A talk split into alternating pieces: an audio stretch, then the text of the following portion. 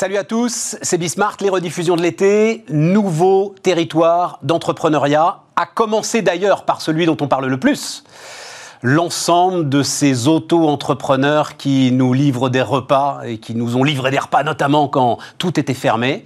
Leur faut-il un statut particulier? Ça, c'est une des questions dont on a beaucoup débattu sur Bismarck durant cette année. On va démarrer avec ça et avec Bruno Metling, l'ancien DRH d'Orange.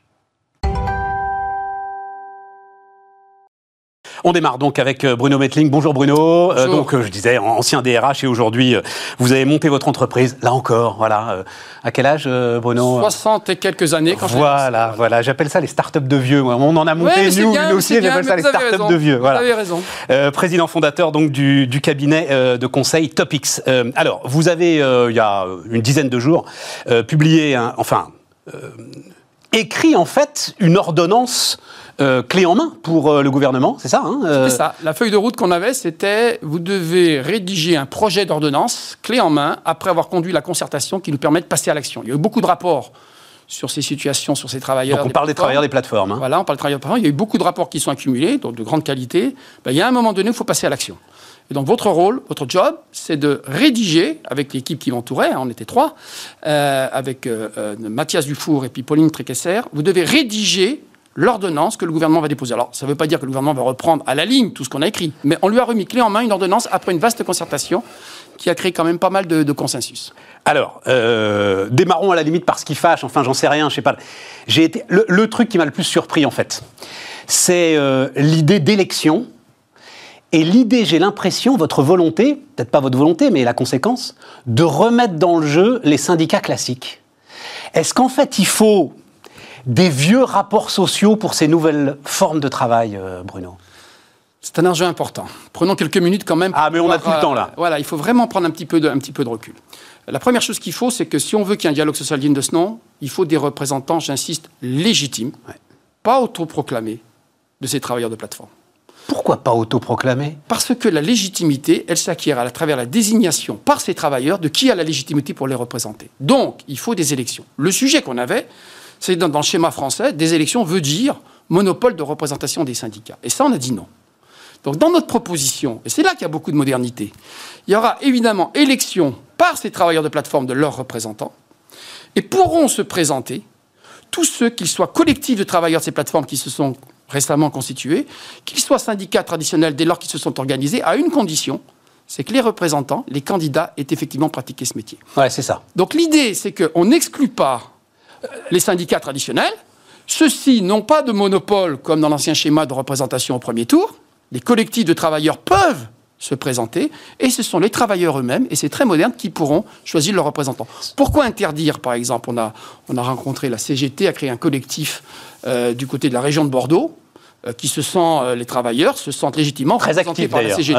très, actifs. Pourquoi ne serait-il pas, ne pourrait-il pas se présenter? À l'inverse, on a rencontré des organisations comme le CLAP, qui ont engagé depuis de nombreuses années une vraie bataille, une vraie, une, vraie, une vraie action pour représenter les intérêts des livreurs. Ils doivent pouvoir se présenter aussi.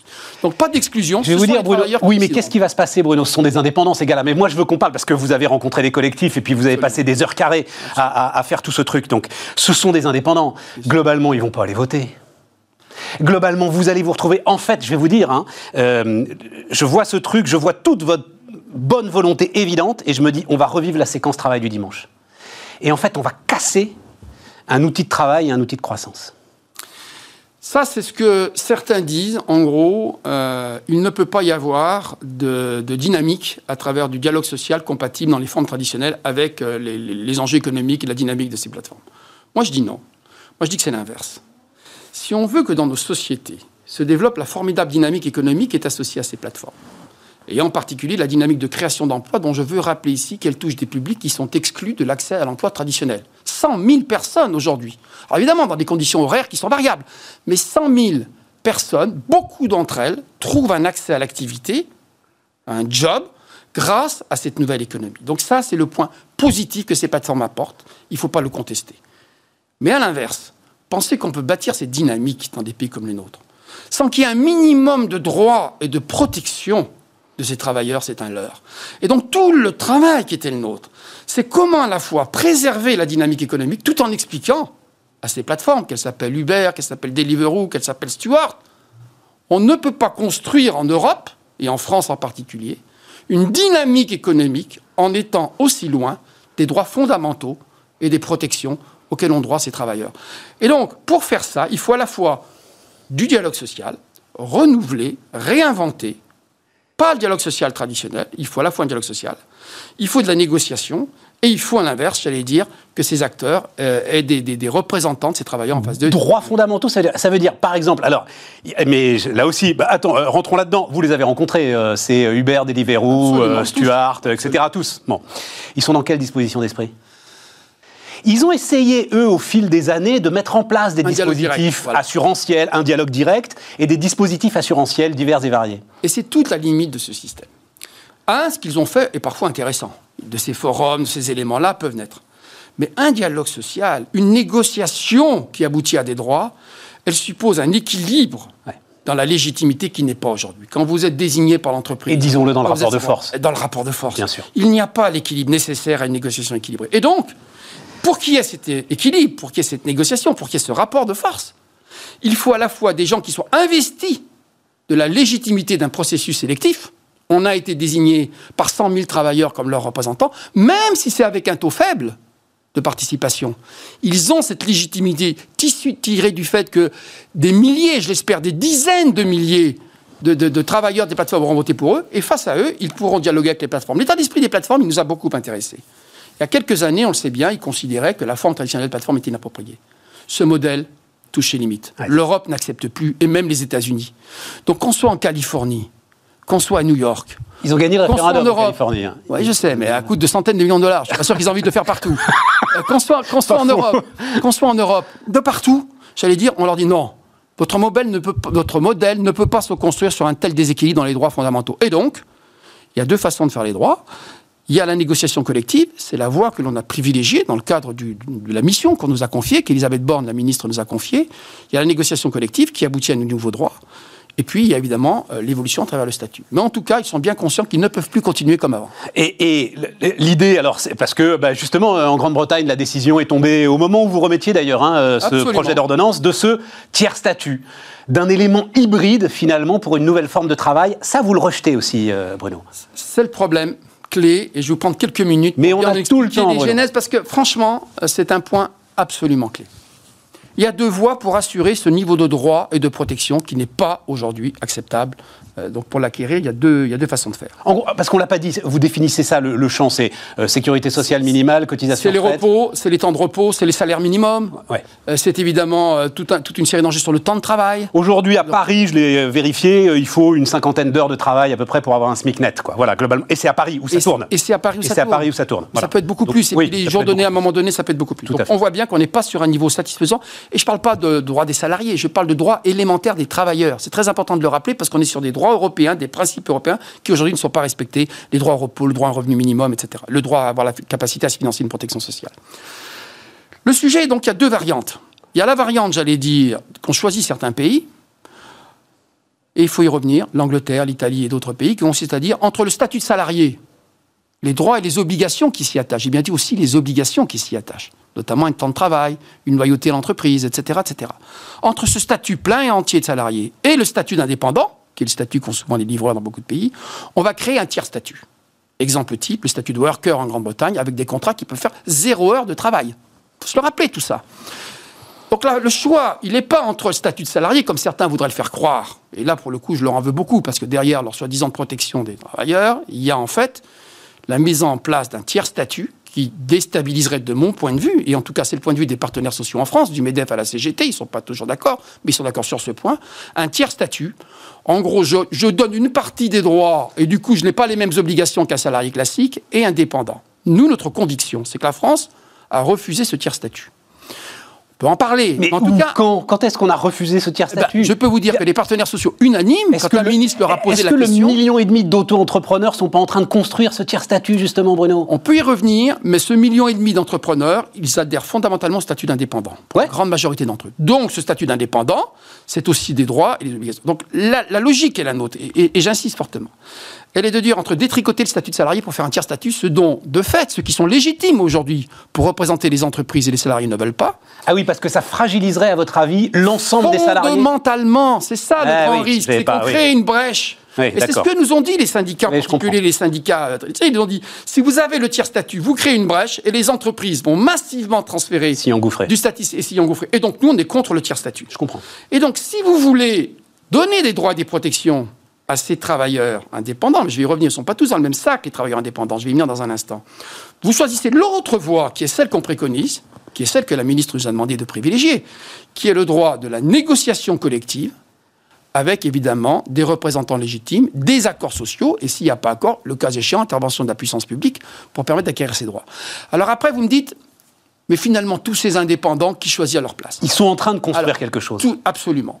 Donc il faut assumer ce statut d'indépendant. Et d'ailleurs, entre nous, dans les concertations qu'on a fait, les représentants des collectifs de VTC, par exemple, nous ont pas demandé le statut de salarié. Massivement, ils n'étaient pas d'accord. d'accord. Les, VT les livreurs, certains nous ont demandé un statut de mais ils ont dit ce qu'on veut, c'est qu'ils aient le choix. Donc il n'y a pas de partisans en France réellement du statut, j'allais dire, obligatoire de salarié. Je le dis tranquillement en passant, c'est pas neutre, c'est quand même eux qui vivent ces réalités au quotidien. Donc la voie qu'on a privilégiée, c'est comment la négociation collective, le dialogue social, allait leur permettre d'acquérir ce minimum de droits et de protection, j'insiste lourdement, parce qu'aujourd'hui le compte n'y est pas, et c'est très problématique, comment ils allaient acquérir ces droits sans forcément passer par la case changement de statut? Et donc c'est à l'intérieur des indépendants. Un mot sur le statut d'indépendant. Parce qu'en fait, le statut d'indépendant, et ça je crois qu'il faut se le dire, il y a deux grandes catégories. On ne peut pas mettre tous les indépendants dans le même sac. On est rappelle que le statut d'indépendant, il s'applique aux professions libérales. aux avocats. La réalité du statut d'indépendant, c'est qu'il y a ceux qui sont réellement indépendants dans le sens où ils ont la capacité à négocier, grâce à leur expertise, à leur niveau, leur prix, leurs tarifs, leurs conditions d'emploi. Et puis il y a ceux qui sont indépendants, mais dépendants économiquement. Et c'est en particulier ces travailleurs de plateforme. Ils n'ont pas le rapport de force, soyons clairs, qu'à un indépendant pour négocier. Donc, il fallait, à l'intérieur du statut des indépendants, et c'est un point très sensible, parce qu'en particulier, évidemment, le MEDEF et d'autres organisations patronales attirent l'attention sur les, conditions d'une concurrence loyale. Donc, ces indépendants-là, ces travailleurs des plateformes, sont à l'évidence dépendants de ces plateformes compte tenu, j'allais dire, de la réalité de la relation sociale du rapport de force. Et pour eux, il est assez logique de prévoir, bien qu'indépendants, les conditions de négociation collective. C'est un petit peu compliqué. Même si. Non, non, bon, je crois que c'est très très clair. Vous l'expliquez très au clairement. bout du bout, c'est Même si on est dans des grandes villes, et notamment à Paris, sur un rapport d'offre et de demande qui n'est pas forcément défavorable aux indépendants, justement. Euh, C'est vrai. À Paris, quand il pleut, et d'ailleurs on voit les tarifs bouger, c'est c'est assez passionnant quand même. hein. Tout à coup, il pleut, et tout à coup, vous allez être payé le double pour la même course. Il y a là aussi quand même des rapports qui, qui peuvent être en faveur Alors, de il l'indépendant. y a des moments dans lesquels, effectivement, le travailleur de plateforme peut voir rééquilibrer les termes de sa prestation. Mais vous savez ce qui pose problème, fondamentalement? C'est que pour la même course, quasiment dans les mêmes conditions de, Ouais. de temps, vous allez du jour au lendemain, sans comprendre pourquoi, connaître une variation. Pourquoi sans comprendre pourquoi Vous savez très bien parce pourquoi que, ils non, non, non, non, non, non, non, parce que la complexité, parce que les éléments qui sont rentrés en ligne de compte, parce que le nombre de livreurs présents à ce moment-là, pour des raisons diverses et variées, va considérablement varier. Et donc, je pense qu'un des enjeux de la négociation, en tout cas, ils nous l'ont dit, c'est de mieux comprendre les mécanismes et de pouvoir donner leurs sentiments sur Ouais. les mécanismes qui président à la fixation des prix. Il ne s'agit pas de... Voilà, donc... euh, Modalité de partage d'informations et de dialogue incluant la transparence, la lisibilité et l'évolution des, des algorithmes. Mais enfin ça, ça c'est le cœur du secret euh, des affaires, le fameux secret des affaires de l'ensemble de ces plateformes. Elles peuvent pas l'ouvrir comme ça. Non, elles ne peuvent pas non plus penser qu'on peut impunément faire varier de 30-40% du jour au lendemain, changer les règles du jeu, comme ça peut être le cas sans conséquence pour les... pour- La météo est très importante dans ce métier. La météo, La météo d'accord. est très très Fondamentalement, on peut se passer à l'autre bout de l'Atlantique. Je vais vous donner un exemple qui est, qui est- qui est- qui est très illustratif. Ce que nous ont dit ces travailleurs collectifs, on n'a pas été le vérifier, mais ce qu'ils nous ont quand même expliqué, c'est que euh, du jour au lendemain, on leur a proposé, il a été décidé de leur offrir une assurance santé, euh, souscrire des assurances privées santé Absolument. pour améliorer leur protection sociale, Tout qui est fait. franchement un des points les plus critiques. Au nom de cette euh, protection sociale, de cette assurance, on a modifié, nous ont-ils expliqué, les conditions de rémunération, dans des conditions, dans un rapport qui n'a rien à voir avec ce que représente le coût. Personne n'est en état d'aller vérifier. Est-ce qu'il est normal que vous perdiez, nous explique-t-il, une part très importante pour la même course, dans les mêmes conditions de climat et de nombre de participants, que vous perdiez une part substantielle de vos revenus au seul motif qu'il a été décidé de... Voilà, je m'arrête là. Je vais, je vais me faire un peu provocateur. La question peut intéresser tous les salariés dans leur rapport aux mutuelles, si vous voulez, Bruno, sur le manque de transparence. Non, non, c'était une provocation. Je comprends tout à fait. Leurs représentants négocient aussi les termes des contrats. Vous voulez créer un cercle vertueux, finalement, à un moment, peut-être que les premières élections vont... Mais à un moment, ils vont réaliser, l'ensemble de ces travailleurs des plateformes, que euh, oui, c'est bien d'un dialogue entre des gars qu'ils ont élus ou pas élus, mais c'est à eux de se bouger. Euh, que va naître, euh, l'évolution de leur situation. Exactement. Donc sur un certain nombre de thèmes. et, donc nous, voilà, moi, moi je pense que c'est une voie importante sous deux réserves. La première, c'est qu'elle se produise rapidement parce qu'ils ont quand même pas mal attendu. Oui, vous êtes, vous insistez beaucoup sur ah, un sentiment d'urgence. Très honnêtement, on l'a dit, redit au gouvernement, il y a beaucoup d'attentes. Il y a beaucoup de, il y a un espoir qui a été créé par la dynamique qui est là. Il y a eu des tas de rapports, mais il y a un moment donné où D'aucuns estiment qu'il est urgent. Donc on a fixé un calendrier qui était le minimum incompressible, on en convient, on a bousculé beaucoup de monde, y compris dans l'administration, mais on a bousculé beaucoup de monde en disant grosso modo l'ordonnance, et ça c'était le calendrier qui était fixé, doit sortir fin avril.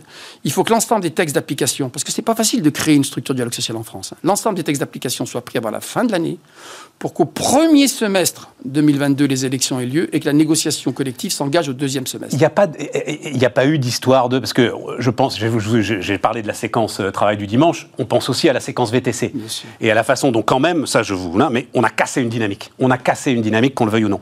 Euh, il n'y a pas l'idée euh, d'un diplôme, d'une formation, enfin de l'ensemble de ces éléments-là qui, euh, à chaque fois, sont quand même, on s'en rend compte, notamment avec les VTC, sont un moyen en fait de raréfier l'offre, quoi, de contrôler l'offre. De contrôler, de raréfier l'offre.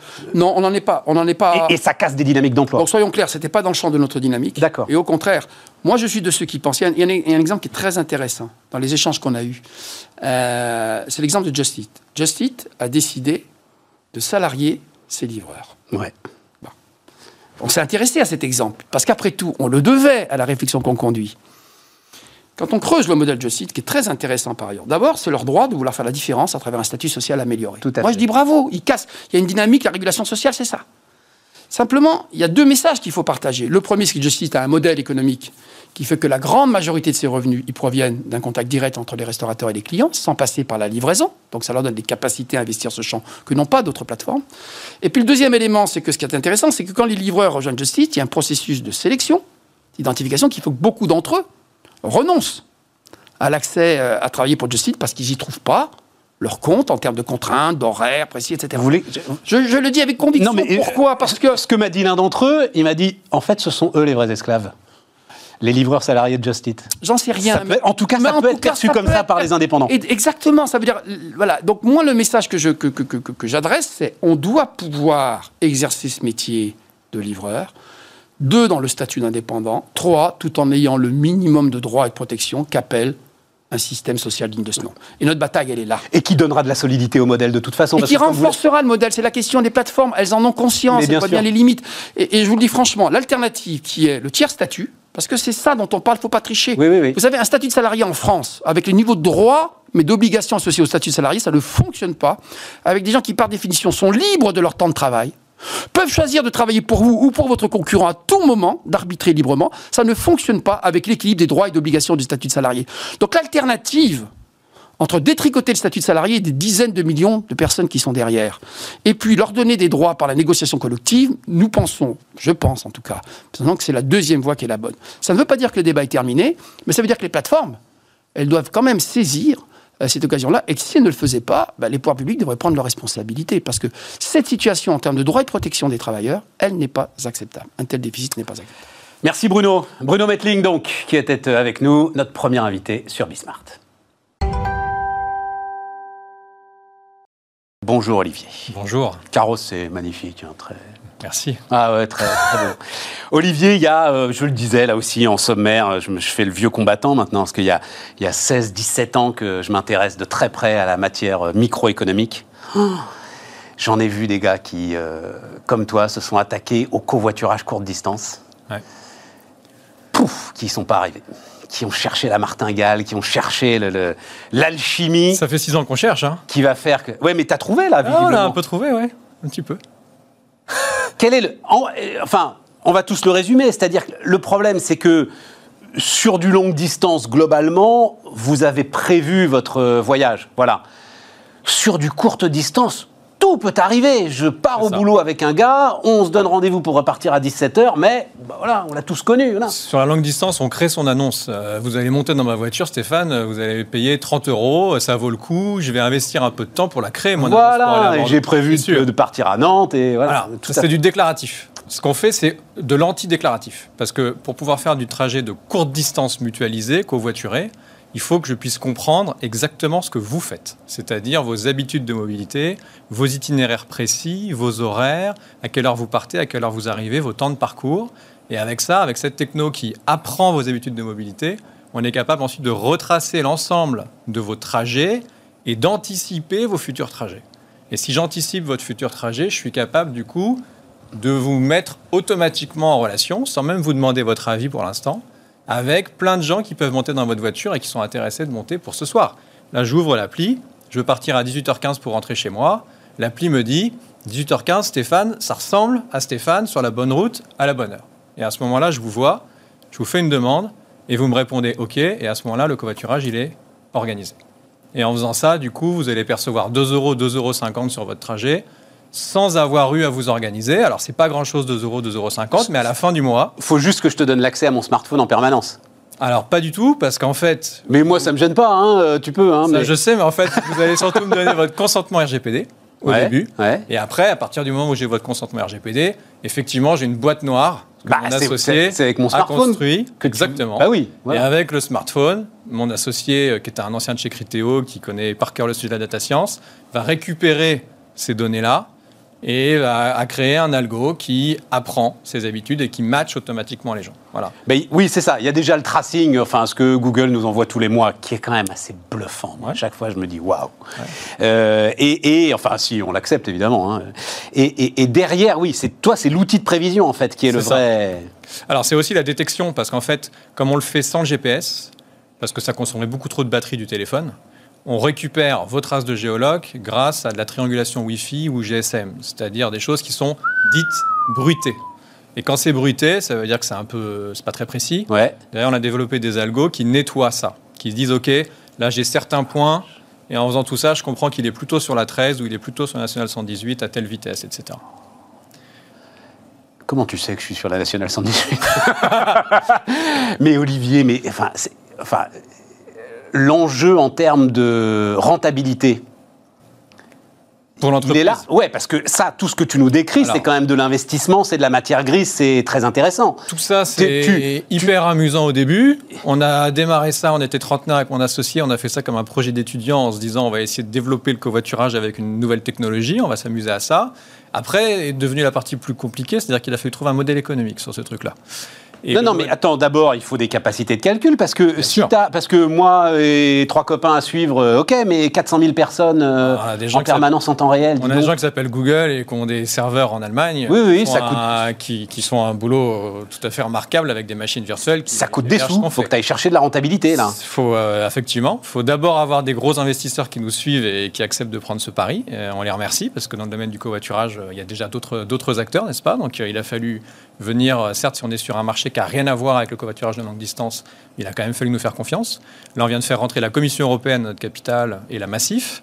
Euh, mais depuis longtemps, on avait Aglaé Ventures ou euh, Aster. Ou Parce que, FR. attends, c'est tellement, il faut, faut juste le dire d'un mot, Ouais. euh, euh, Blablacar, Ouais. qui est quand même le truc.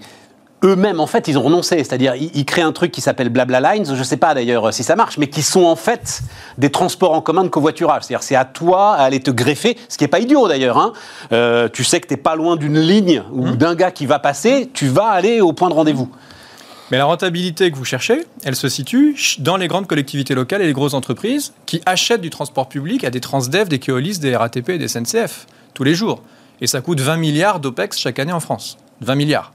10 milliards en Ile-de-France et 10 milliards en dehors de l'Île-de-France. Donc ça, c'est un marché énorme qui consiste globalement à subventionner du transport public, ce qui est très bien, hein, le transport public. Mais entre la ligne 1 du métro parisien, qui comprends. est quasi rentable parce qu'elle est toujours pleine, sauf en ce moment, mais quand les Japonais, les Chinois, les Américains vont revenir, elle sera quasiment toujours pleine, elle est très efficace, cette ligne. Par contre, si vous êtes dans un bus très loin de Paris, en grande couronne francilienne, malheureusement, ce bus coûte cher à produire. Ce trajet non, non, ça, cher. ok, mais est-ce qu'elles auront le choix, euh, Olivier? C'est-à-dire que euh, la taxe transport, elles la paieront de toute façon. Elles peuvent transférer, elles peuvent dire. euh, Les entreprises. Valérie Pécresse, je peux lui dire non, non, moi je paye carrosse, je vais pas payer le STIF. Alors non, mais Valérie Pécresse, effectivement, elle perçoit le versement mobilité de l'entreprise euh, privée en question. Néanmoins, ce versement mobilité, il peut être investi dans autre chose que du bus quasi vide. D'accord. Et ça, c'est extrêmement optimisateur, puisqu'en fait, financer un trajet de covoiturage, c'est-à-dire le trajet de Stéphane, la moitié du coût de votre essence, voire même la totalité de votre essence, ça va être 2 euros pour faire 20 km. Alors que si je dois payer le- le- l'amortissement du bus, la maintenance du bus, le salaire du chauffeur, les charges du chauffeur, l'essence du bus, Donc- ça va me coûter 10 à 20 fois moins cher que du covoiturage. Dans ta 20 fois plus réflexion, dans ta réflexion, c'est l'organisme de transport lui-même, ou en l'occurrence, si on parle de l'Île-de-France, le STIF, qui va lui-même, en fait, dans sa réflexion, se dire tiens, carrosse, c'est pas idiot, on va leur donner un peu d'argent. C'est ce qu'on pousse depuis des années et c'est ce qui est sorti l'année dernière dans la Super loi d'orientation de mobilité. Article 15 dit vous pouvez, en tant qu'autorité organisatrice de la mobilité, c'est-à-dire région ou aglo, Madame Pécresse, vous pouvez payer, acheter des services de covoiturage comme vous l'achetez à Transdev, Keolis ou autres, des services de euh, mobilité type bus, tram ou autre. Est-ce que le télétravail met pas tout par terre? Le télétravail est un facteur d'ouverture d'esprit pour les gens qui deviennent beaucoup plus flexibles sur leur mobilité ou non-mobilité. On avait fait une étude il y a deux ans. Bonne réponse. Ils nous ont répondu on fait plus de télétravail que la population générale, nos utilisateurs. On s'est dit mais en fait, parce que ce sont déjà des gens ouverts à la flexibilité. Il n'y a rien de pire que de prendre sa voiture tous les matins pour aller bosser et de jamais penser à faire autre chose. En fait, si je commence à télétravailler, mon épouse aussi, on va peut-être se poser la question de revendre la deuxième voiture parce qu'en fait, euh, au final, on en a peut-être moins besoin. Et si pour tous les, euh, tous les mercredis, on va tous les deux au travail, bah, si on n'a plus qu'une seule voiture, je vais peut-être chercher une alternative. Ça va rendre les choses peut-être plus compliquées pour toi euh, à calculer, là, dans tes algorithmes Oui, oui, oui, d'habitude. tout à fait, ouais. Mais moi, effectivement, télétravailleur, ça me donne plus de flexibilité parce que je suis jamais à 5-10 minutes près, finalement, par rapport. euh, Exactement. Ouais, c'est ça. Je peux. Exactement. Et ça fournit des solutions donc aux collectivités, mais aussi aux gros employeurs. On bosse avec Airbus, par exemple, qui va acheter des lignes de transport à Transdev, euh, 5, 6, 7 lignes de navettes privées. C'est très bien, mais ça fait des lignes structurantes en étoile. Or, tous les Toulousains qui bossent à Blagnac n'habitent pas sur ces lignes-là. Il y a évidemment plein de gens qui vivent euh, tout autour. Donc, il faut créer un mode de transport complémentaire et qui, idéalement, fait ce que j'appelle du rabattement. Ce qu'on appelle du rabattement, c'est-à-dire vous, vous proposez un bout de covoiturage, puis un bout de transport public. Euh, ce qui permet d'augmenter le, euh, la- le taux de remplissage des lignes de transport. Et plus ces lignes de transport sont remplies, plus elles sont euh, optimisées et, et- et rentables. Voilà. C'est passionnant, Olivier. Et maintenant, c'est la course à la taille, c'est-à-dire ça, ça marche. Plus tu auras de gens, plus tu auras de propositions de transport, plus t'auras- Enfin voilà, après, c'est un ça. cercle vertueux qu'il faut démarrer. euh, On a créé l'outil technique. Ensuite, il faut développer la masse critique. Aujourd'hui, on a 400 000 utilisateurs. C'est bien, mais il faut aller beaucoup plus loin pour vraiment avoir de la masse critique partout.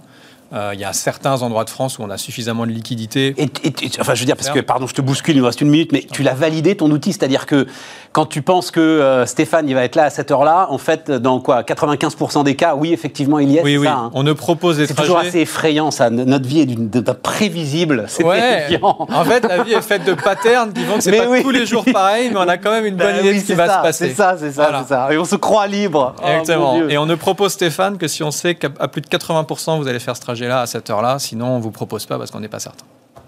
Et le fait qu'on s'entende bien, etc., ça rentre aussi en ligne de compte. Ça rentre en ligne de euh, compte parce qu'on va effectivement se noter. Et puis plus on covoiture ensemble, plus bah, du coup on va remonter, Et etc. voilà, Mais ce qu'on cherche à éviter, c'est que Stéphane soit obligé de covoiturer avec Olivier tous les matins et tous les soirs. Parce que la vérité, c'est que même si on s'entend bien, vous n'avez peut-être pas envie d'être Ouais. tous les jours dans ma voiture, n'est-ce pas? Oh, vous avez pensé à tout. Ah, non, c'est passionnant. Passionnant. Voilà. Bravo. Donc, on chapeau, vous trouve euh, plein de gens différents pour covoiturer en fonction des jours.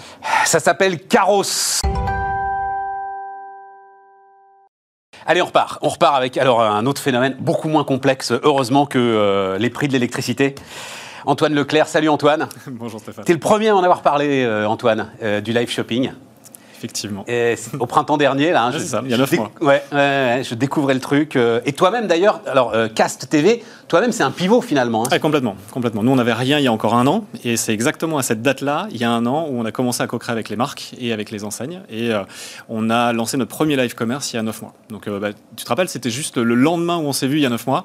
On, on a fait un live commerce sur Cultura. J'espère que tu l'as regardé d'ailleurs. J'ai des questions pour toi. Moi, j'étais plus intéressé par le roi Merlin, je Oui, me souviens. vrai, c'est vrai. Moi, c'était ça le truc je me disais. euh, Ouais. Non, non, parce que. ouais, ouais, enfin bon, mais alors, là, je vois étude Altavia. Mhm. euh, donc Altavia, enfin vous connaissez d'ailleurs, hein, euh, euh, donc qui est un des, un, un des leaders européens même hein, du conseil en retail. Mhm. Un tiers des consommateurs ont l'intention d'essayer. Mhm. Un truc qu'ils connaissaient pas il y a six mois.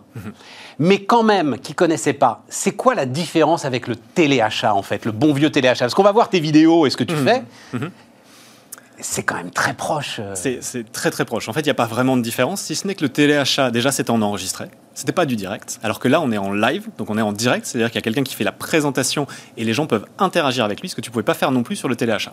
Et en fait, là, sur un live shopping, euh, chez Cast, mais aussi euh, enfin, dès lors où tu fais un live shopping, tu vas pouvoir poser des questions. Toi, en tant que client, tu vas pouvoir poser des questions et la personne qui est derrière l'écran, donc qui est sur le site e-commerce sur lequel tu es, elle va pouvoir te dire bah oui, bien sûr, Stéphane, bah, regarde, tiens, tu voulais savoir s'il y avait une jauge d'autonomie sur la batterie de ta perceuse Ouais, sur ouais, le ouais. site de Laurent. Merlin, et bah regarde, il va t'enlever la batterie et il va te montrer la jauge. Donc, en fait, ça, ça change quand même Ah ouais, radicalement. ça change tout, Parce qu'en termes d'expérience, si tu veux, moi je l'ai montré à certaines personnes et on, on a fait le test en live. T'as le, si tu veux, tu as un effet lorsque tu poses une question et que tu as une réponse au travers de l'écran qui est juste énorme. On parlait de l'émotionnel la dernière fois et qui est hyper important dans les dans l'effet live shopping. Cet émotionnel-là, c'est énorme parce que ça te permet de t'intégrer complètement dans la présentation et d'apporter des réponses à tes questions. Euh, et on va repartir. Ben on va repartir. On va lancer le- le- la vidéo et, et on va voir un petit peu ce que tu fais euh, pour Fnac. Je crois que c'est ils vendent des téléviseurs, les gars. Donc euh, on va voir ça. Ouais. Euh, téléviseur. Téléviseur, Dyson aussi. Là, c'est Philips. Philips. Alors, Philips. Non, non, je crois qu'on a que. on- Mais on pourra parler de, Dyson aussi. Donc Ouais, on ouais. va lancer Mhm. ça Mhm. parce qu'il y a une petite mise en place au début. Évidemment, tu scénarises ça, c'est normal. C'est ça, exactement. On une- faire un petit making-of. Comme une vraie émission de télé. Voilà, on, les voit s'installer. Pendant qu'ils s'installent, Mhm. est-ce qu'on peut dire un mot quand même de, et on reviendra, donc euh, en même temps, ça va, ça va assez vite. C'est-à-dire que. Non, ce qu'on voit là quand même, c'est qu'il y a de gros moyens. Mhm. Alors- tu le fais comme. Comme un plateau télé. J'ai presque envie de dire que tu as presque plus de moyens que vois. Peut-être pas, peut-être pas à ce niveau. Non, mais c'est pas loin quand même. Alors, sachant que là, en fait, ça, ça dépend parce que tu as des émissions de live shopping qui sont effectivement des vraies, missions, des vraies émissions de télé. Donc, quand on a fait le live shopping ici, on était présent en magasin. Donc, c'est-à-dire qu'on était au magasin Fnac Voilà, de la on voit Défense. bien dans la Fnac. Et là, euh, ça veut dire qu'on a un animateur qui est un expert du sujet, on a l'expert de la marque, on a un animateur aussi de la FNAC, et tout ça finalement se met en scène effectivement comme une émission de télé. Et là, tu as euh, deux caméramans, tu as une régie, euh, et tu es connecté en live avec le public. C'est-à-dire que les questions arrivent directement en live, et elles sont posées en direct directement dans le magasin. Comment est-ce que tu l'as prévenu le public qu'il y avait cette émission à cette heure-là? Alors, en fait, c'est une opération de communication qui a été faite entre autres par la FNAC et qui, qui- qui met en place un dispositif média pour donner de la visibilité à la marque, mais bien sûr aussi à l'événement, pour être sûr d'avoir un maximum de monde le jour J. Donc on envoie un mail euh, au client, finalement, on a le, le- le Tu- fichier client, surtout avec la carte Fnac, etc. Alors, tu, tu peux faire plein de choses. Ce soir, par exemple, on a un live euh, Cdiscount et Oppo, donc directement sur le site de Cdiscount. Euh, et en fait, la manière dont ça se passe, c'est communiquer sur les réseaux sociaux, communiquer directement sur le site, communiquer par email. Et juste avant le live, il y a euh, bah, Nicolas Qatar, d'ailleurs, c'est lui aussi qui fait le live ce soir, qui va faire un petit. C'est quoi C'est l'animateur Ah, C'est l'animateur euh, qui, est favori sur la, qui, est sur la gauche. Non, mais là, entre autres, c'est complètement un hasard. Parce Le que, rouquin, là. Voilà, le, le rouquin qui est sur la gauche. Et euh, qui va la- faire une être la annonce. star du live shopping en France. Exactement. C'est le Pierre Belmar du live shopping. Écoute, il se débrouille très très bien. Ah, en tout je, cas, je crois que c'est un métier, c'est génial. Et bah typiquement, Nicolas va faire un live, un mini live avant sur ses réseaux sociaux en disant et regardez, voilà le backstage, voilà les coulisses et je vais passer en live dans 5 minutes. Rejoignez-moi sur le site de Cdiscount pour faire effectivement le live, euh, le live au pot. Et alors, parce que j'ai, ça me, ça me passionne, sur les horaires. Mhm. Tu choisis des horaires de, de blockbuster TV, donc genre je vais le faire à 19h, ou au contraire tu te dis non, ils sont devant la télé à 19h, donc En fait, on se base sur les, audi- les audiences des sites e-commerce. Et en fait, les sites e-commerce, naturellement, en général, le site e-commerce, tu un pic d'audience autour de 18h le soir. Et donc, le live ce soir, c'est à 18h. Raison. Et donc en fait, on, on se- on base tout. Forcément, ça va dépendre parce que en fonction de la cible que tu as, elle va être plutôt disponible le mercredi, plutôt disponible en fin de, en fin de journée ou parfois aussi le week-end. Donc on a aussi déjà fait des lives le week-end. Attends, parce qu'ils ont arrêté la vidéo là. Non, non, laissez-la tourner. Ah, peut-être qu'elle tourne pas en boucle, peut-être qu'elle est, elle est pas bouclée. Et donc, euh, alors, derrière, quelle efficacité C'est-à-dire, euh, ouais, c'est ça, on va, on, on va la voir. Quelle efficacité tu as euh, sur euh, ce, Sur les émissions, ce nouveau les- média là En fait, écoute, c'est très variable. Je vais- je vais- en fait, il y, a des- il y a des émissions qui marchent particulièrement bien. Et notamment, on a fait une opération sur Leroy Merlin. Je ne peux pas donner les chiffres en général de nos clients, mais sur Leroy Merlin, on a, on a l'autorisation on d'en Leroy communiquer. Je te voyais venir. Donc, on est euh, aujourd'hui sur Leroy Merlin, on a multiplié par 5 le trafic le jour J sur euh, la gamme produit. D'accord? Au moment où il y a eu le live, on a multiplié par 5 le trafic, c'est-à-dire qu'il y a eu pas mal de monde qui sont arrivés, et on a multiplié par 270% les ventes dans les 48 heures du live. C'est-à-dire qu'en fait, on a eu une hausse sur le lancement de la nouvelle gamme AEG de 270% des ventes dans les 48 heures. Et ce qui est très intéressant, c'est qu'à posteriori du live, tu te dis, bon, le live, c'est fini, donc il n'y a plus de performance.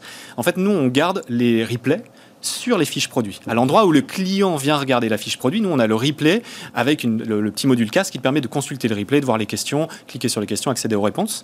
Et ça, ça a permis, entre autres, de booster les ventes entre l'avant et l'après-live. Alors, il n'y a pas que ça, hein, je, vais, je vais expliquer après. On a fait plus 102% sur une journée moyenne entre l'avant-live et l'après-live, on est à plus 102% de performance. Alors, il y a eu un double effet qui se coulait. Il y a eu le fait que, bah, effectivement, ça, c'est sur les fiches produits.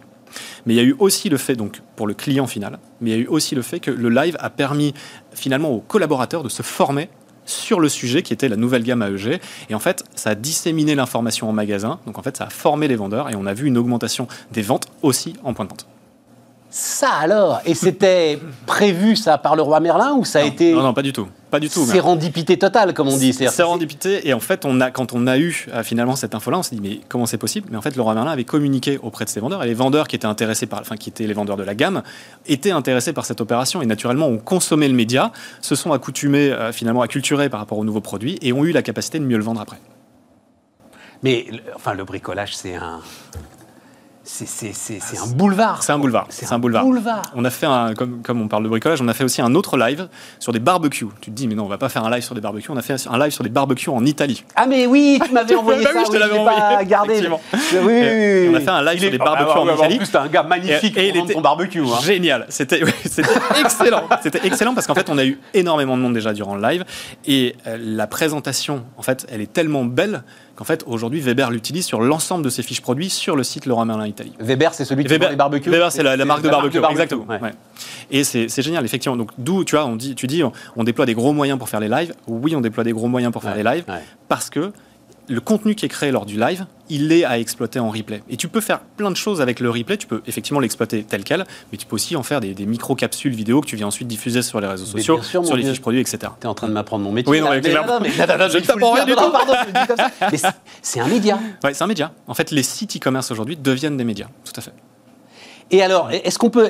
Je ne sais pas si tu n'as pas, pas, le temps, mais si tu as suivi ce qui s'est passé en Chine quand même mhm. depuis. Euh, j'ai bien suivi, j'ai suivi l'explosion. En fait, bah, j'ai suivi ce qui s'est passé en Chine, donc ça continue à exploser.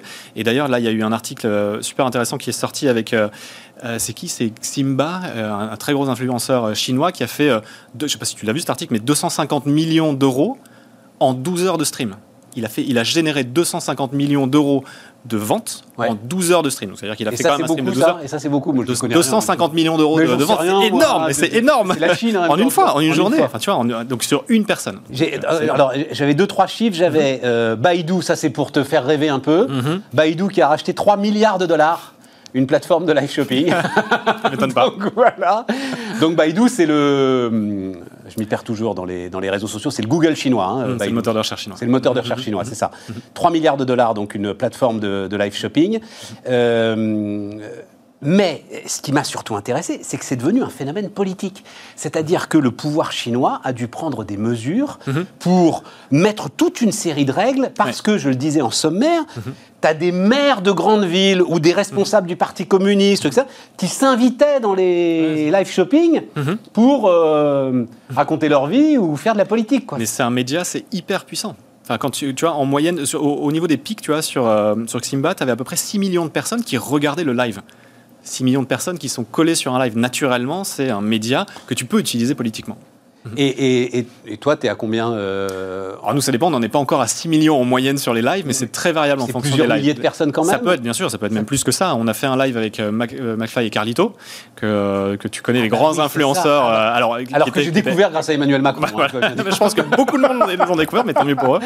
Euh, et en fait, il y avait entre 20 et 25 000 personnes connectées en permanence sur le live. C'est énorme. C'est énorme, à l'échelle de la France. Et bah, c'est effectivement 20-25 000 personnes, on va dire, c'est euh, en gros, c'est l'après-midi euh, sur la TNT, sur les chaînes d'infos. Mmh, voilà, mmh, euh, on mmh. peut. Non, il y en a peut-être un peu plus, mais enfin voilà. c'est, oui, oui, c'est des, bah, des audiences. Ça commence à devenir pas honteuses déjà pour les petites chaînes de la TNT. Voilà. Mais il y, a Olivier Garcia de, Fnac qui avait justement sorti un barème avec. Il cumulait les audiences des, des live streams qu'ils avaient fait, donc des live shopping qu'ils avaient fait, et ils arrivaient dans les top télé finalement juste en cumulant l'ensemble des live streams qu'ils avaient fait en termes d'audience. Donc oui, ça a un poids énorme et naturellement l'audience va dépendre de la capacité que tu vas avoir à communiquer, de la qualité de ce que tu vas faire et aussi de l'influenceur, donc des personnes qui vont présenter les, les produits. Alors, et, c'est là où quand même la rentabilité du truc peut être un peu mangée, parce que j'ai vu, alors je crois que c'est Moulinex qui, donc mhm. Seb, mhm. Euh, qui a fait un truc avec Cyril Lignac, c'est ça euh, mhm. Je pense que là, ça coûte un peu cher pour le batteur quoi. J'ai aucune. Donc nous, on a retransmis ces lives sur les sites de Fnac, euh, Darty, voilà, sur les sites déjà sur les sites de Fnac, Darty. Tu les prends et tu les retransmets. Nous, en fait, alors ça, nous, il y a deux types d'opérations. Il y a des opérations de live branding, et donc typiquement avec Cyril Lignac, il n'était pas là pour présenter les produits. Il était là pour mettre en scène les produits et faire passer un bon moment aux personnes qui regardaient. Donc ça, c'est ce qu'on appelle des live branding très haut dans, pour les e-commerçants dans le funnel d'achat. Et ensuite, il y a les live shopping qui sont très bas dans le funnel d'achat, qui vont eux être sur, bah, sur le site e-commerce et directement sur les fiches produits. et effectivement, avec Cyril Lignac, on était plutôt dans un live branding, donc sans un objectif immédiat de vente mais par contre un objectif de notoriété pour la marque, de branding vraiment. Après ça, par contre, ce qui, ce qui s'est fait, c'est effectivement des live shopping avec des présentations des produits spécifiques. Et alors, toi, toi donc Casse TV, qu'est-ce mhm. que tu apportes C'est quoi ta barrière à l'entrée euh, aujourd'hui? Alors, ce qui, est, assez drôle, juste, euh, je, fais une parenthèse, mais on s'était vu il y a 9 mois et on n'avait pas fait de live stream à l'époque, on n'avait pas jamais fait de live commerce. Et là, ce qui est assez drôle, c'est qu'on a fait le live Cultura, on a fait le live Laura Merlin, et à partir du moment où on a fait le live Laura Merlin, on a eu le droit de communiquer sur les chiffres, et en fait, la France s'est animée. C'est-à-dire qu'entre le moment où on a fait le live Laura Merlin en octobre et aujourd'hui, c'est-à-dire qu'il y a à peu près 6 mois, on a fait à peu près une centaine de live streams. D'accord Donc d'opérations de, live commerce. On a déployé sur Fnac, Darty, et Discount, Cultura, donc le Roi Merlin aussi, euh, Clarins, etc., etc. Et j'en passe beaucoup. Euh, mais en fait, ce qu'on apporte, nous, c'est finalement la capacité qu'on va avoir à donner à une marque ou à un distributeur de faire un live stream, donc une opération de live commerce, sans se prendre la tête. En fait, tu as beaucoup eh d'étapes en fait, lorsque tu fais. Mais on en, parlait la dernière fois. Et le simple fait de pouvoir avoir les, les échanges avec Exactement. les gars bah, ça, et puis d'avoir les bonnes personnes, et puis de savoir comment faire, de d'avoir finalement les bons codes pour réussir tes lives. Et en fait, nous, tout ce qu'on apporte, c'est quelque part la boîte technologique, mais globalement, c'est 20% de, de, de, l'actif finalement de cast, et après, tu as 80% vraiment d'humain. C'est-à-dire comment tu vas animer ton live stream, comment, quand tu vas le faire, comment tu vas faire en sorte pour que ce soit hyper dynamique et comment tu vas faire en sorte que ce soit surtout performant économiquement. Et en fait, nous, chez Cast, on a décidé d'apporter tout. Pourquoi? Parce qu'on est à la base une, boîte techno, hein. enfin, on est, est une, start-up technologique ou une entreprise technologique, et donc on fournit une, un actif technologique pour permettre de faire des live streams, enfin du live commerce, mais on fournit surtout, on a décidé de fournir aussi l'expertise et l'accompagnement et l'écosystème, tout simplement parce que le marché n'est pas encore mature. Et donc, il faut accompagner les clients, il faut accompagner les marques, il faut accompagner les distributeurs pour, permettre pour, devenir finalement activateur du sujet. Mais tu as parfaitement. Enfin, la techno, ça se rattrape toujours. Le savoir-faire, l'expérience, mhm. tout ce que tu vas accumuler là, mhm. ça, ça se rattrape pas, ça. Mhm. Enfin. Non, c'est clair, clair. Si, tu continues, toi, à accumuler derrière, euh, c'est. Bon, très bien, très bien, très bien. Euh, euh, j'imagine en plus que confinement, développement du e-commerce, tout ça, machin, enfin. Bah, c'est l'explosion. On, a gagné, on, a, on pense qu'on a gagné à peu près entre 5 et 6 ans de maturité des clients aujourd'hui par rapport au live commerce. Donc, c'est, enfin, si tu veux, nous, l'impact, euh, il est extrêmement fort, sachant qu'on a, enfin, c'est un pivot d'activité. Hein. donc, je te disais, quand on s'était vu la dernière ah, fois, on était quand même, au, on était quand même au bord du dépôt de bilan avant avec le Covid, avec la Covid. Euh, et en fait, finalement, le fait d'avoir fait ce pivot aujourd'hui, ça nous donne des perspectives qui sont complètement différentes. J'en suis ravi. Antoine Leclerc, donc, euh, fondateur de CAS TV, notre invité sur Bismart. On repart les amis, on repart avec Anthony Strecher qui est avec nous. Salut Anthony. Bonjour euh, Stéphane. le, fondateur de Achat plus PME. On se connaît depuis très longtemps euh, Anthony. Puis, il y a combien de temps que tu as fondé Achat plus PME Puisque je te connais depuis le début. Donc, euh. Bah ouais, hein, au final, on est toujours là, je crois, un peu grâce à toi quand même. Oh non, mais arrête, mais il faut arrêter ça, les mecs. Allez. Et, donc, il y a combien de temps On a créé notre boîte avec Laurent en 2 janvier 2010, dans un 20 mètres carrés, à monter nos bureaux. Et, donc, cette idée que euh, la puissance d'achat, en fait, qu'ont les grands groupes, on pouvait la donner aux PME en mutualisant les achats. c'est ça, aujourd'hui on représente 26 000 entreprises adhérentes en France. On est, j'ai 31 personnes qui travaillent au quotidien euh, pour ça dans mon entreprise. Donc on est passé de 2 personnes à 31 et 26 000 clients adhérents à travers la France. Mais je respérais plus. Parce que tu as, quand même 3 700 000 clients potentiels. Ah oui. Euh, eh oui, eh oui, eh oui. Et qu'est-ce qui les freine en fait de rentrer dans cette mutualisation Qu'est-ce qui euh, freine C'est le, le, Au final, c'est déjà il y a toujours ce cette, euh, cette difficulté, la peur de l'arnaque. Se dire, je suis toujours plus intelligent, je suis plus intelligent tout seul. Je vais arriver- et puis, on est tous quand on est chef d'entreprise, on a tellement de sujets à voir au quotidien qu'à un moment donné, on reste un peu la tête dans le guidon, un peu l'autruche, on, on est focus, on est focus. Et on oublie qu'on peut gagner de l'argent, on peut gagner du temps en mutualisation, en traitant, et je dirais, euh, en laissant faire des choses qui on n'a pas envie de faire sur les services généraux, sur les- l'achat de véhicules, sur l'intérim, ce genre de choses, se dire, je file à quelqu'un d'autre de gérer ça par l'effet de volume, ça va me faire gagner du temps, ça va me faire gagner de l'argent. Alors aujourd'hui, dire oui, on n'est que à 26 000 entreprises adhérentes en France, ça commence déjà à peser. Oui, oui, oui, non, non, on a bien, des mais- objectifs de développement et de structuration pour, euh, bah ouais, notre objectif c'est d'arriver à atteindre au moins 300 000. C'est ça notre objectif qu'on a associé. Voilà, ça me, paraît, ça me paraît raisonnable. Voilà. Voilà. Et on se bat au quotidien pour voilà. y arriver, fois pour plus, la, la transformation digitale, tout Mais, ça. mais, mais Anthony, on est à l'heure des marketplaces là, ça y est, c'est en train de se développer partout. Euh, on a reçu ici Miracle qui euh, monte des marketplaces euh, Ouais. pour les grandes entreprises. Amazon Business est une sorte de marketplace Et finalement, toi, tu as inventé les marketplaces avant les marketplaces. Alors- Achat plus PME, c'est une marketplace. C'est pas une marketplace, c'est une offre concurrentielle. Et vous savez quel est mon premier, tu sais quel est mon premier co- concurrent au final, c'est Amazon Business. Mais c'est ça. Et nos fournisseurs partenaires, et pour beaucoup qui ont pris conscience de cette problématique, même pour eux, pour leur métier, en disant vous, les entreprises de mutualisation d'achat, d'achat plus PME, vous êtes une offre concurrentielle alternative à ce qu'est en train de faire Amazon Business. Donc effectivement, on a un effet de pivot et de- de- d'accompagnement parce que ce que ne fait pas Amazon Business, l'accompagnement des chefs d'entreprise, l'optimisation de leurs achats. De Mais ils te ça se conseillent pas du tout Amazon Business. Voilà. Voilà. C'est très juste, fort à la limite, avec un, un, un esprit un peu moutonnier en disant c'est là que ce sera le moins cher, c'est pas la peine de chercher ailleurs. Et on a certains fournisseurs partenaires qui, aujourd'hui, on audite quand on accompagne nos adhérents, on se rend compte que de plus en plus de petites entreprises achètent chez Amazon. Et des sûr. fois, pas que de la cartouche ou ce genre de choses. Mais Attends, mon pote, mais je peux témoigner, ils font un démarchage, mais de dingue, mais de dingue. Et on a même des électriciens qui commencent, des plombiers qui commencent à acheter de la matière première, des colliers, des câbles et tout, sur Amazon Business. Donc il y a un vrai sujet. Euh, et donc on est une offre alternative où on accompagne. On va jamais se battre contre Amazon. hein. Moi, je ne suis que achat plus PME. Par contre, on offre quelque chose qu'ils ne font pas. Voilà. C'est là où on est différent. Ouais. On se positionne et beaucoup de fournisseurs partenaires commencent à se rendre compte qu'effectivement, euh, cette vague, elle arrive. Il va falloir se positionner différemment et offrir autre chose que juste un produit sur une marketplace. La marketplace unique toute seule. Nous, on fait du digital. On a des- des- l'accompagnement avec des API qui permettent à, à la- à l'adhérent de suivre ses achats, de suivre ses économies sur son ordinateur, sur son téléphone. Euh, il a ses fiches conseils. Il a vraiment un suivi par rapport à ça euh, là-dessus, ce que ne propose pas une marketplace. Mais en même temps, ces mêmes adhérents, il y a un truc qu'on fait depuis trois ans. Tu sais, c'est quoi? C'est un catalogue papier. On le fait aussi. On envoie un Mais catalogue non, mais c'est fini. euh, euh, Leclerc arrête, Carrefour arrête. Eh ben nous, pour les chefs d'entreprise, pour les entreprises, les artisans, les TPE, les PME, Le mec, là, en buvant son le café. catalogue, les fiches des fournisseurs, Oh non. eh ben ouais, eh ben plus 20%. Non, mais- Oh, c'est dingue. Ça reste, et ce qu'on appelle, alors nous, ce qu'on a découvert des mots hein, de façon de non chez d'entreprise, on apprend plein de mots, on a appris qu'on faisait de l'omnicanal, c'est-à-dire qu'on accompagne les gens au téléphone, on les accompagne physiquement, on a du digital, des API, on accompagne aussi bah, papier, et oui, et on utilise tous les segments d'animation d'un adhérent. Mais ça va poser un problème à ton bilan carbone et tout ça, là, si tu fais du papier, là. Alors aujourd'hui, on a trouvé des imprimeurs, on a essayé de beaucoup travailler là-dessus. C'est un budget, c'est pas encore résolu, euh, résolu parce qu'à un moment donné, il faut des camions, il faut transporter. euh, Oui, et puis il faut de l'encre, il faut imprimer. il faut enfin, et donc on l'envoie à plus de 30 000 exemplaires. Oh, c'est dingue. Donc, J'adore. non, non, mais c'est, euh, très intéressant parce que dans énormément de domaines, on va trop vite en fait.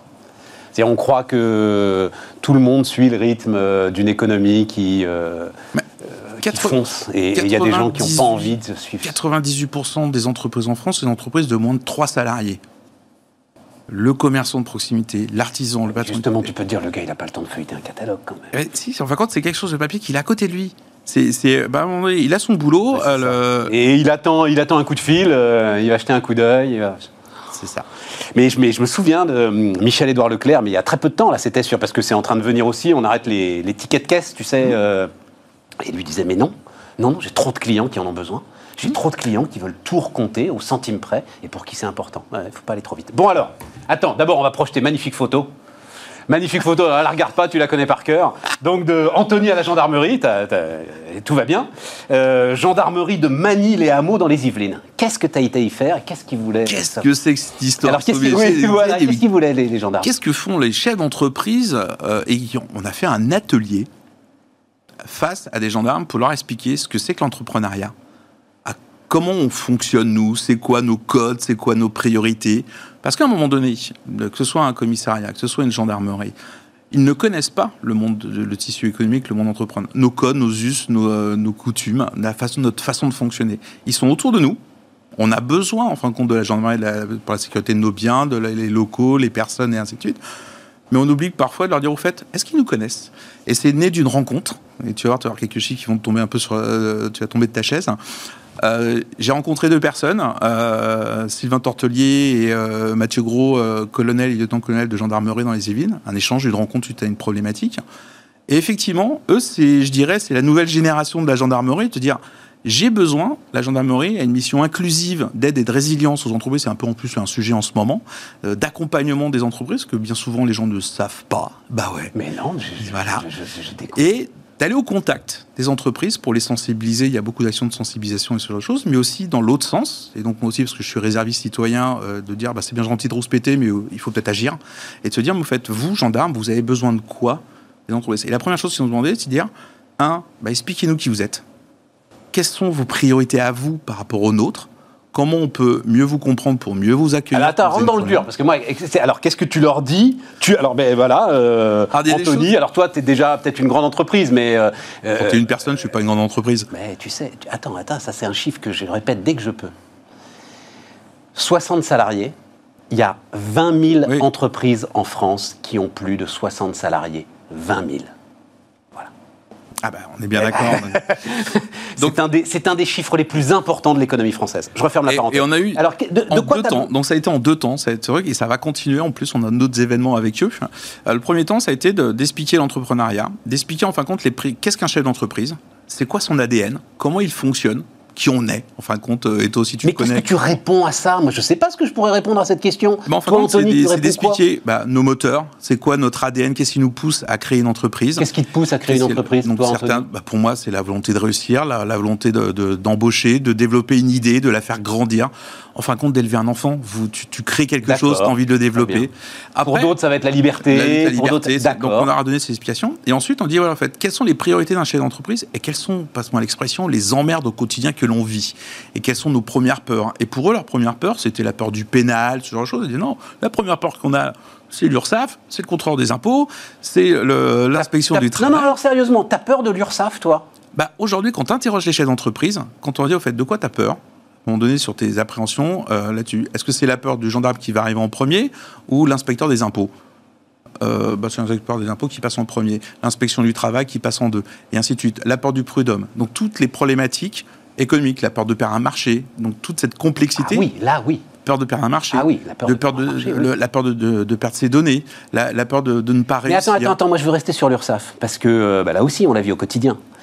Euh, tiens, il faudra que je pose la question, je ne sais pas à qui, mais à un moment. Le, le Covid a peut-être changé quelque chose là-dessus. Ah, le Covid. les euh, mecs, ils se sont ouais. quand même mis en quatre. Enfin, je sais pas pour vous, hein, les amis, mais les mecs se sont mis en quatre. Il y a avant 2019 et après 2019. Enfin, je dirais, le- le- L'effet Covid a montré une chose en tout cas, euh, et ça il faut le reconnaître, c'est que l'ensemble de l'écosystème, euh, je dirais, euh, régalien, comme euh, l'URSSAF, comme le, le centre des impôts, aujourd'hui a quand même euh, mis, les, euh, a mis le turbo.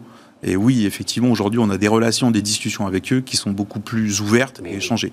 Donc ça, celle-ci, elle descend. Mais après, le prud'homme, ah bah, le prud'homme, il reste dans le top 5 hein, euh, en termes des, des- des peurs, des appréhensions.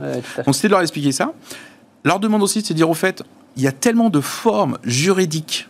C'est un truc tout bête. hein. Il y a tellement de formes juridiques d'entreprise en France. Au fait, quand quelqu'un vient nous voir, on ne sait pas dans quelle case de caser. Est-ce que juridiquement, il est, c'est bien lui le- qui peut légitimement se, se poser? Expliquez-nous, c'est quoi la différence entre une SRL, une URL, une SAS, une Ah, SA donc, ah ouais, ouais, ouais. donc c'est allé parce qu'ils étaient très demandeurs en disant on n'a pas de formation, on ne connaît pas ça. Et pour eux, c'est très important. Pourquoi? J'ai donné un autre chiffre. Euh, Aujourd'hui, à Chapus PME, on n'est pas connu. Tu l'as dit, on n'a que 26 000 adhérents. On n'est pas, euh, je dirais, on maîtrise pas le marché français. 1128. C'est quoi ce chiffre? 1128. 120 1128, c'est le nombre de tentatives d'intrusion frauduleuse que j'ai eu dans ma boîte juste au mois de mai. Individuel Euh, Internet, tu veux dire, enfin euh, digital. Rentrer, voilà, digital, rentrer dans mon système d'information, essayer de, de, de Oui, venir mais ça, rentrer. les, les- les gendarmes, c'est pas leur taf, ça. Le- le- la, la brigade de gendarmerie de Manille et Eh ben, Hameau, elle si, peut rien faire, elle, eh ben, là-dessus. eh si, parce qu'en fin de compte, dans chaque brigade, tu as des références qu'ils appellent NTEC, il y a des référents, en fin de compte, de fraude, des référents techniques, Dans chaque qui sont là brigade dans chaque brigade pour t'accueillir. Il y a des actions de sensibilisation. Euh, là, euh, sur, le, le- sur les deux dernières années, les Yvelines, la gendarmerie des Yvelines a mené 60 actions de formation et d'accompagnement dans les entreprises auprès de TPE, de PME pour expliquer, vulgariser, sensibiliser les hommes et les femmes qui sont dedans, qui sont composés, quelles sont les règles, euh, les, les actes de premier secours, les, pièges à éviter, tout ce genre de choses. Donc c'est beaucoup d'actions qui ne sont pas connues.